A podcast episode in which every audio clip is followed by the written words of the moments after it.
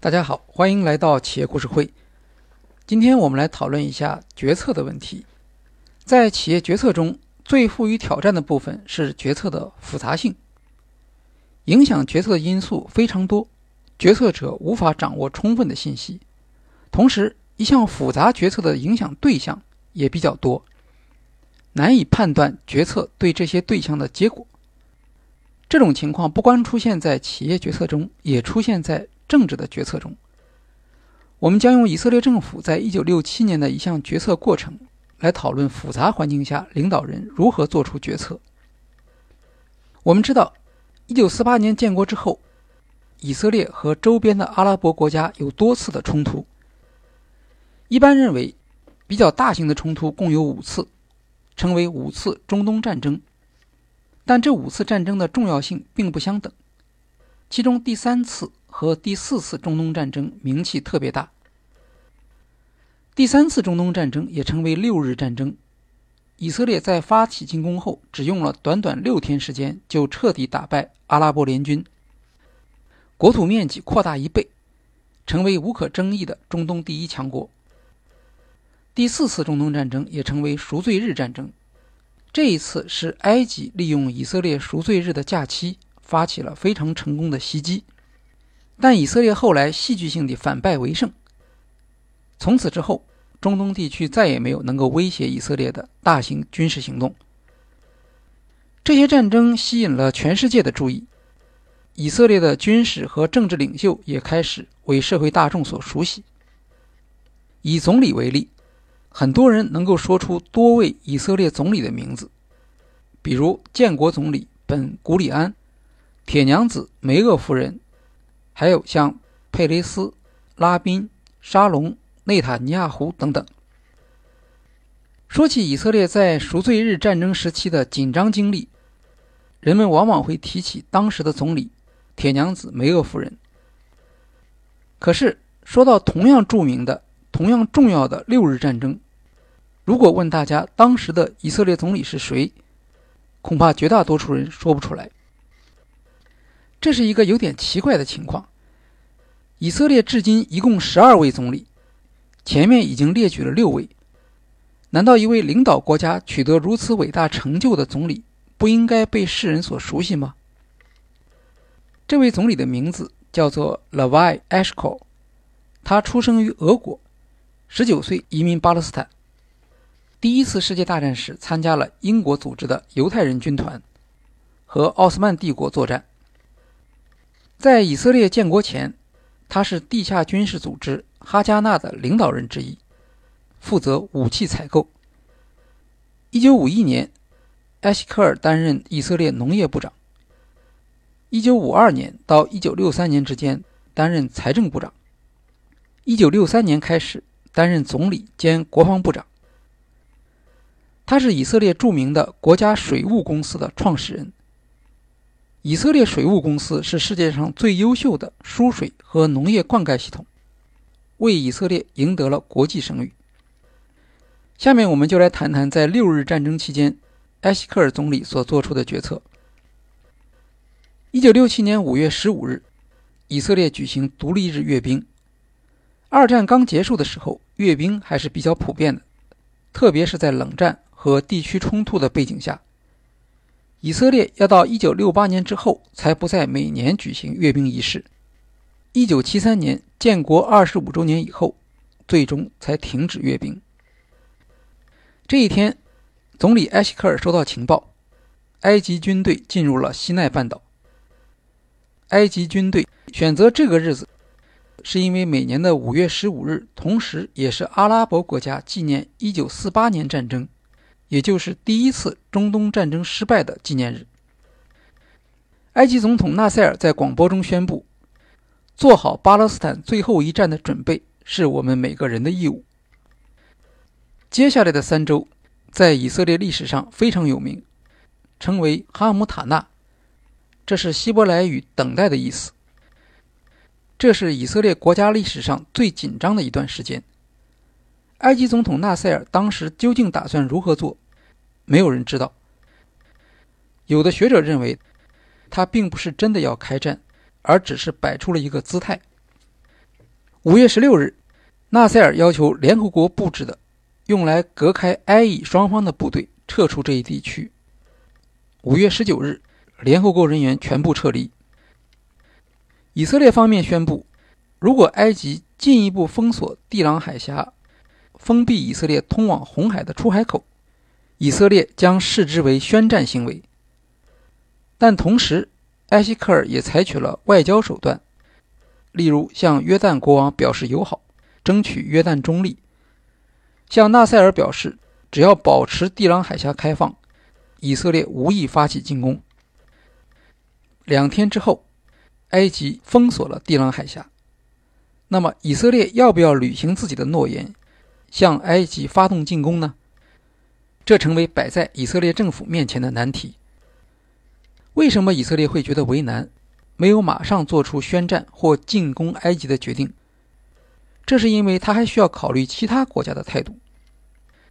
中东地区局势复杂，历史上英国和法国对这一地区有很大的影响力，而当时国际政治中的主要决定力量则是美国和苏联。在上一次，也就是1956年的第二次中东战争期间，英法曾经是以色列的盟国。但到了1965年时，他们对以色列是否有权开战态度却不一致。法国的戴高乐政府反对，他主张由法国、英国、美国和苏联共同解决中东地区的危机，并且警告以色列不要首先开火。英国虽然支持以色列，但他的首要主张却是支持在美国带领下打破地朗海峡封锁。美国总统约翰逊同意埃及封锁地朗海峡属于非法行为，但美国不支持以色列首先发动进攻，而主张组织一个国际性的联盟来保障地朗海峡自由通行。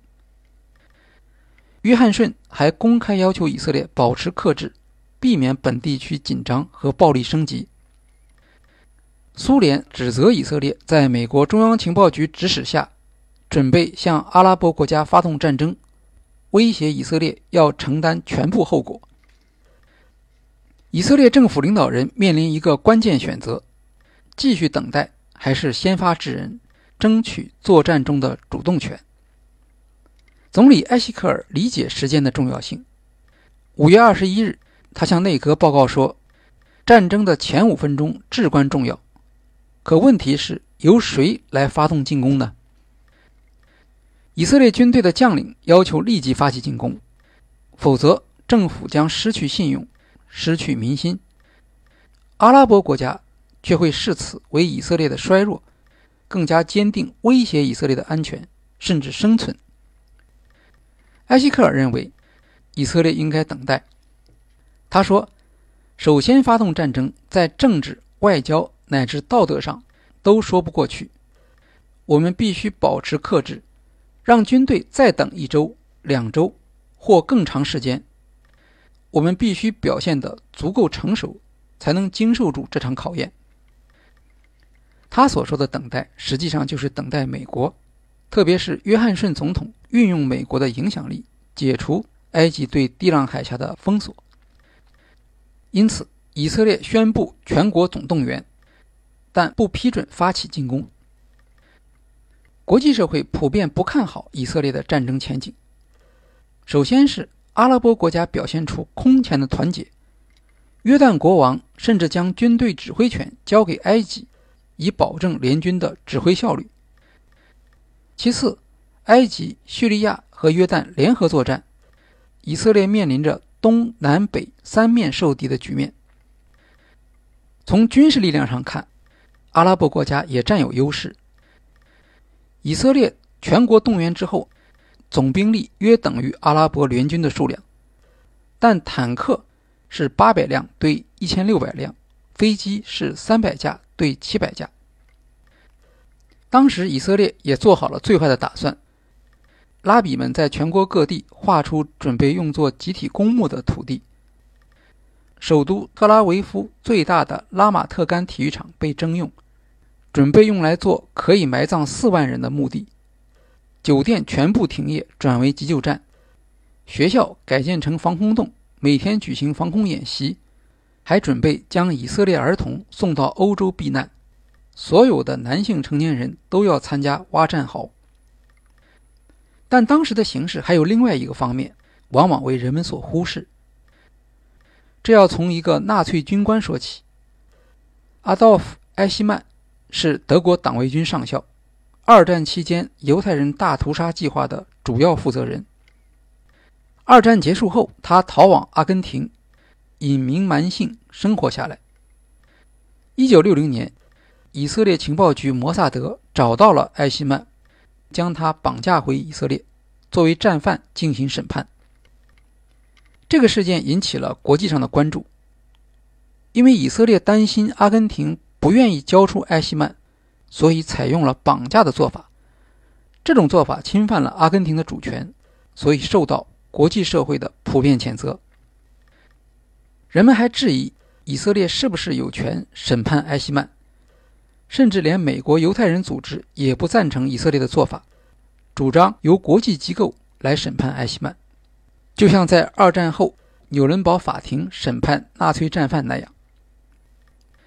以色列政府面对国际社会的批评不为所动，他的考虑当时主要有两个：首先，经过将近二十年的建国和发展，以色列年轻一代已经成长起来。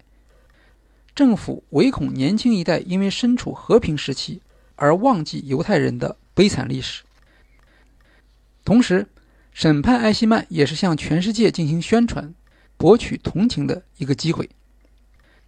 以色列政府安排了一次非常浩大的审判，配合媒体的宣传，从1961年初开始，到1965年底结束，最后判处艾希曼死刑。以色列本身是没有死刑的，历史上一共只有两人被判处过死刑，艾希曼是最后一位。审判艾希曼和随之引发的广泛的媒体报道，产生了以色列政府所希望的结果。今天，国际社会都知道二战中间犹太人的悲惨遭遇，而其他民族类似的遭遇却不像这样广为人知。这是和以色列艾希曼审判的成功分不开的。所以，到六日战争之前，国际社会上已经形成了对犹太人的普遍同情。实际上，同情犹太人和支持以色列不是一回事，但以色列政府却成功地将这两者联系起来。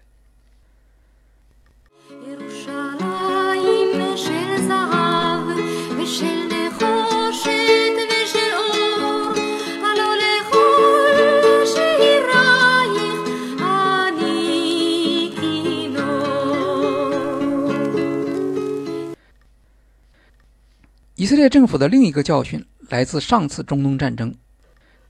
当时，以色列和英法合作夺取苏伊士运河的通航权，但这次行动被视为殖民主义行为，受到美苏两国的共同反对。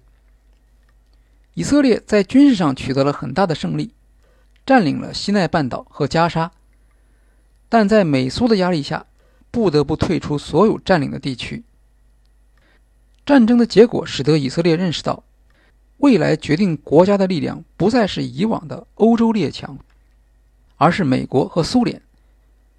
这也导致以色列选择了向美国靠拢的国家政策。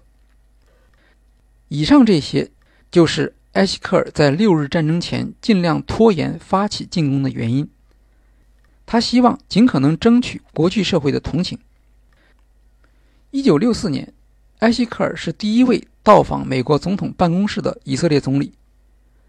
当时，美国总统约翰逊向他表示，以色列拥有地朗海峡通行权，并且得到美国政府的保证。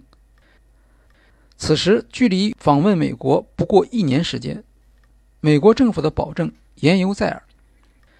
正因为如此，在埃及封锁地朗海峡之后，以色列没有立即采取行动，而是等待。由美国出面做外交斡旋。与此同时，以色列民众和军方的紧张与日俱增，整个国家陷入了惶惶不可终日的状态。连当时担任军队总参谋长、后来担任以色列总理的拉宾，也因为高度紧张而出现精神崩溃的症状。所幸经过一天的休养之后，拉宾恢复了工作能力。在当时的情况下，军人尚且如此，作为文官政府首脑，埃希克尔承受着巨大的压力。这些压力既来自民众，也来自军队。据说，多名军方领导人对政府进行了激烈的抨击。为什么军队如此反对政府做出的推迟进攻的决定？这和大屠杀的教育有关，也和军队领导人的背景有关。大屠杀的教训之一是，犹太人当时没有反抗，而五十年代成长起来的年轻人在这种教育下会断然拒绝不反抗的选择。军队将领们多数是出生于巴勒斯坦地区的，他们说希伯来语。而埃希克尔则代表三十到四十年代出生的一代人，他们还讲俄语和中东欧地区的犹太人伊迪系语。由于不是巴勒斯坦本地出生，在以色列，他们这一代被认为是无所作为的一代，对欧洲犹太人的悲剧负有责任。在军队将领们的眼中，当决定以色列国家命运的时候，埃希克尔所表现出来的犹豫。证明他正是那一代的人物，不能胜任国家军事上的责任。持有相同看法的不光是军队，有的政治家主张请出当时已经退休的开国总理本古里安，因为他有过在战争期间领导国家的经验。更多的人则对埃希克尔缺乏军队资历表示质疑，要求请上次战争的英雄达扬代替埃希克尔出任国防部长。五月二十七日，内阁召开会议的同时，大街上预备役军人的妻子们就在总理府外面游行。他们呼喊口号，呼吁由达扬，同时也是埃希克尔在政治上的敌人，来担任国防部长。埃希克尔面对政治上的危机，采取了一系列应对的政策。首先，他拒绝了请本古里安出任总理的要求，这一决定得到他所领导的政党的党内支持。埃希克尔认为，成立团结政府，动员全体国民是当时的首要任务。所谓团结政府，是指让反对党领导人也加入政府。当时最大的反对党是以色列建国元勋贝京和战争英雄达扬所分别领导的党派。五月二十七日，埃希克尔邀请反对党加入政府，宣布组成以色列建国后第一个团结政府。以振奋民众的胜利意志。五月二十七日，埃希克尔所做出的继续等待的决定，得到总参谋长拉宾的支持。拉宾说：“我希望历史上留下这样的记录：我们已经穷尽了一切外交手段。”五月二十八日，埃希克尔在总指挥部听取军队将领们的意见。当时军队已经在紧张中等待了两周时间。军人的情绪极为不安，军队将领对总理安兵不动的决定深感失望。在听取了军队领导人的意见之后，埃希克尔通报了政府的外交努力。他说：“我们需要在取得胜利之后，仍然在世界上保留几个朋友。我们需要他们来帮助我们在战后重建国家。军事胜利并不能解决所有的问题，阿拉伯人还是会在那里。”我知道军队对迟迟没有得到进攻的命令感到不满，但这正是考验军官是否成熟的时候。埃希克尔没有向军队妥协，拒绝了他们的开战要求。同一天，埃希克尔向公众发表演讲，他说：“以色列仍然希望在美国的帮助下，通过外交手段解决危机。”这场演讲完全失败了，结果是灾难性的。埃希克尔在演说过程中不断发生停顿，在一些重要的立场表达上有迟疑。尽管最后他向大家保证，一旦受到攻击，以色列知道如何保护自己，可在听众看来，情况却恰恰相反。在以色列的历史上，这次演讲非常著名，被称为“结巴演讲”。第二天，著名的《国土报》一位专栏作家写道。如果我们相信，艾希克尔在此紧要关头确有能力驾驭国家这艘巨轮，我们愿意追随他。但昨晚他发表广播讲话后，我们已不再相信。现在比较理智的做法是让本·古里安担任总理，达扬担任国防部长，艾希克尔只需要负责国内事务。时任步兵旅指挥官、后来担任总理的沙龙将军则认为，等待下去是个战略错误。他说：“今天我们亲手放下了我们最强大的武器，即敌人对我们的恐惧。”埃希克尔的英文撰稿人埃夫纳回忆说：“突然，整个国家显得非常无助，就像没了领导人一样。以色列的敌人幸灾乐祸，而战壕中的以色列战士愤怒地摔掉收音机，流下失望的眼泪。”二十九日，反对党联合起来，要求由达扬出任国防部长，埃希克尔拒绝了。后来人们知道。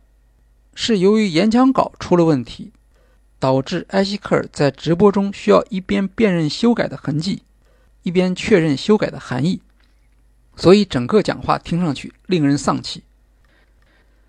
在如此敏感的时刻，这一错误让埃希克尔付出了政治上的巨大代价，只能说是直播害了他。六月一日，在反对党和民众的压力之下。埃希克尔被迫辞去国防部长，任命政治上的对头达扬为国防部长。他的这一妥协保证了政府的团结，也让民众和军队的士气得到振奋。有意思的是，从战后的检讨来看，埃希克尔的这篇演讲对阿拉伯方面同样产生了很大的影响。由于以色列公众对埃希克尔表示了强烈不满。阿拉伯领导人相信，埃希克尔只是一个无能的领导者，他们也因此而放松了对以色列可能率先发起攻击的警惕。国际舆论也普遍认为，这是以色列方面示弱的表示，有助于增加以色列在国际社会中的同情分。与此同时，埃希克尔仍然试图通过政治途径为以色列争取支持。他给美国总统约翰逊写信，要求美国公开表示支持以色列，声明攻击以色列将视同对美国的攻击。他这样做并不是真的以为美国会做出承诺，而是向美国表明情况的严重性。尽管约翰逊总统没有同意，但他的确向埃及和苏联传达了以色列的这一信息，这相当于在战前。记录下以色列的警告。六月一日，美国总统约翰逊发起的帮助以色列打开海上通道的红海塞州计划，由于没有得到国际社会的响应，实际上失败了。有人问美国国务卿拉斯克，美国是否会约束以色列，不让他首先开火？拉斯克回答说：“我不认为我们有职责约束任何人。”这样。以色列有了可以进攻的第一个信号。除了用明的一手公开向美国政府求助，以色列和美国政府之间还有暗的一手。就在几天前，以色列情报局摩萨德首领梅厄阿米特化妆进入美国，与美国政府高层接触。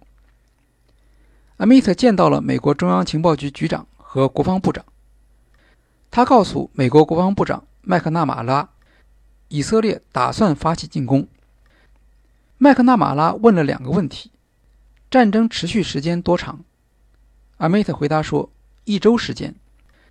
麦克纳马拉又问预计伤亡多少？阿梅特回答说不会超过独立战争。那次战争的死亡人数是六千人。麦克纳马拉回答说他听到了，并且听清楚了。这是另一个重要的线索，证明美国官方知道以色列将发动战争，而他们并没有试图阻止。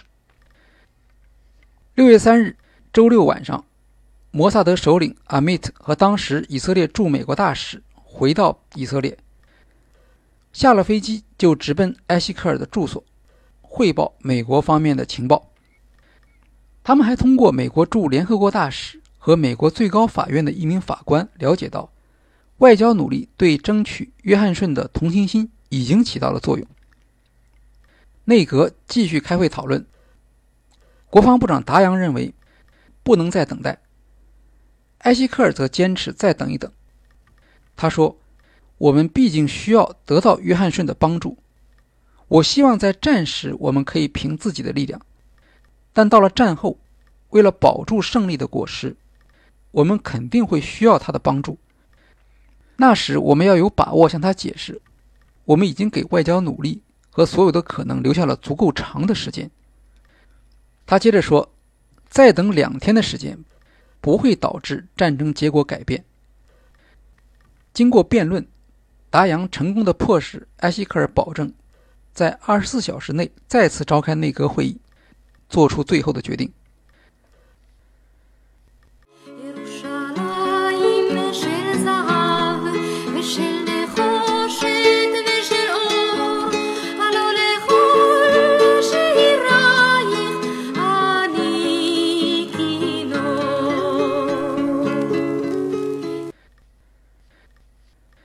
第二天，六月四日，以色列内阁再次开会。政府获得的信息是混乱的。苏联总理柯西金警告以色列不得发动进攻。法国宣布对以色列武器禁运。美国总统约翰逊则发来一份官方的信件，声称除非以色列自己决定孤立，否则他将不会被孤立。以色列外交部长认为。外交努力已经失败，但这并不等于必须开战。埃希克尔对局势进行了总结，他没有再提到过去两周多时间里政府所经历的压力和批评，而是简单的说：“我认为今天我们必须授权军队选择行动的时间和方式。”十二名内阁部长投票赞成，两票反对。后来这两票。也变成了赞成票。在开战之前，埃希克尔终于实现了以色列国家内部在政治上的完全一致的意见。六月五日早上七点十分，以色列空军动员了几乎所有的战机，执行袭击埃及空军的任务。六日战争正式开始。它是整个人类历史上最著名的战争之一。以色列取得了压倒性的胜利。埃希克尔在1967年6月12日向国会报告说，在战斗中，我军击毁了450架飞机和数百辆坦克。自以色列建国以来，我们第一次解除了来自西奈半岛、加沙、耶路撒冷、约旦河西岸和北部边界的安全威胁。这仍然是一篇缺乏英雄魅力的演讲。然而，就是在他的领导下。以色列取得了超越前人的成就，国际威望也达到了顶点。如果阅读有关这段历史的资料，对六日战争我们通常会有一个印象：以色列采取偷袭的方法，率先发起进攻。这样讲当然没有问题，但更全面的来看，以色列达成的主要是战术上的突袭成功。在战略上，当时的情况本来就是一触即发，所以认为阿拉伯军队缺乏准备，这显然不符合实际。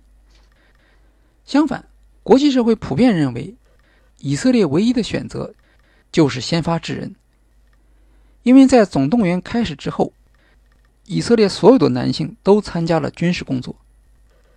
这样的状态在经济上是不可持续的。国际社会所不知道的。是以色列会在什么时候发动攻击，而实际的选择，则是以色列政府的决策者可以发挥主动性的地方。只不过这种主动性还会受到许多约束。回顾埃希克尔所面临的决策挑战，首先是这项决策的复杂性。无论是我方内部高层、军队、公众，还是敌方列强的介入、国际舆论。他们的要求和方案往往是相互冲突的，难以取舍。其次是这项决策的不确定性，比如，军方对胜利的保证只适用于战争初期，而万一战争持续，情况就会变得复杂，甚至急剧恶化。我们可以将以色列军方的决策与埃希克尔的政治决策进行对比。军方的决策属于风险决策，比如他们事先可以知道战争大致的持续时间和伤亡情况，但埃希克尔所面临的决策要复杂的多，属于不确定条件下的决策。以色列国家在开战之后的命运，不仅取决于战斗的进展，还取决于美国和苏联之间的博弈，而这是以色列基本上没有能力来影响的。只有在战前，以色列才能通过种种示弱和忍耐，建立起自己遵守国际规则的形象。总理埃希克尔抓住并且充分地利用这一条件，为以色列争取了最大限度的同情。也为战争之后的建设争取了有利的国际环境。正如他本人所说，推迟进攻并不会改变战争的结果，但对战后以色列与美国的关系、与阿拉伯国家的关系有着重要的影响。结果也证明了他的判断：这场战争改变了美国民众对以色列的看法，争取了美国的犹太人社团对以色列的全力支持。埃希克尔所取得的成就，从政治上看是非常了不起的。他建立了一个空前团结的政府，赢得了国际社会的同情，特别是来自美国的同情。后来，美国帮助以色列在联合国拖延停火时间，让以色列有时间完成对戈兰高地的占领，并且成功避免了苏联的介入。联合国二四二号决议由美国发起，规定。在阿拉伯方面没有达成和平协议前，以色列可以继续占领这次战争所夺取的土地。埃希克尔领导下的以色列成功避免了1956年战争中所出现的以色列受到国际社会广泛谴责的结果，还让阿拉伯人放松警惕，而以色列国防军则得到充分的动员时间。时任以色列国防军作战部副部长的。雷哈瓦姆·泽维回忆说：“我现在认为他是正确的。正是得益于他的智慧，军队得到了充分的训练。当时以色列国防军的四位师长之一艾拉德·佩雷德也是政府决策的激烈批评者。多年后，在回忆六日战争时，他说：‘埃希克尔的坚持是正确的。以色列很幸运，当时有这样一位意志坚定的总理。’”埃希克尔能够在巨大的反对压力下坚持自己的主张，从不忘记自己的目标，知道什么时候应当坚持立场，什么时候应当妥协。遗憾的是，民众需要的是有个人魅力的英雄，特别是在战争时期。埃希克尔的贡献被严重低估，绝大多数以色列人将六日战争的胜利归功于国防部长达扬。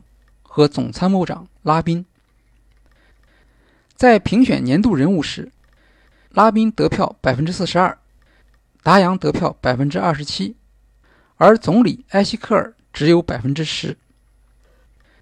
以色列人认为他是错误时期的错误领导，如果不是他的犹豫，以色列早就可以主动出击并获得胜利，而牺牲却会小得多。只要稍加分析就知道，民众的这种看法是不客观的。达扬在六月一日担任国防部长，战争六月五日就开始了，所有的准备和计划在达扬上任之前实际上已经完成。而从一九六三年起担任国防部长的埃希克尔，才是这些准备和计划的领导者。他明知以色列在军事上拥有确定性的优势。做出进攻的决定并不需要勇气，向国际社会表现出以色列的忍耐，争取同情才是需要勇气的做法。即使在战争进程中，他也起到直接领导的作用。例如，他严禁军队超出作战计划范围，不得轰炸阿拉伯国家的城市。他也并不只是向国际社会示弱，对于原属叙利亚的戈兰高地。他顶住了来自美国政府的巨大压力，坚持以色列军队占领这一地区。同样，正是在他的决定下，以色列军队占领了耶路撒冷旧城。这些决定在未来的岁月中将继续对以色列的国家命运发挥重要的影响。一九七九年，在纪念埃希克尔的会议上，以色列总理拉宾曾经说：“对埃希克尔名誉的破坏是不公正的和有待纠正的。”二零一八年，当年攻击埃希克尔的《国土报》给出了一份以色列历任总理的排名。在全部十二位总理中，艾希克尔排名第四。前面的三位是开国元勋本·古里安、贝京和遇刺身亡的拉宾。相对于当年的公众调查，这个排名就比较公正了。如果对以色列的历史和高层政治有兴趣，大家可以看看社科文献出版社甲骨文工作室的书《以色列总理》。里面有许多生动的细节，也向大家推荐甲骨文出品的历史类读物，质量很高。对六日战争有兴趣的同学，还可以听一听当时的一首歌曲，叫做《黄金城耶路撒冷》。网上有很多这首歌的音频，它是以色列的第二国歌。在斯皮尔伯格导演的电影《辛德勒的名单》中，这首歌在结尾时出现。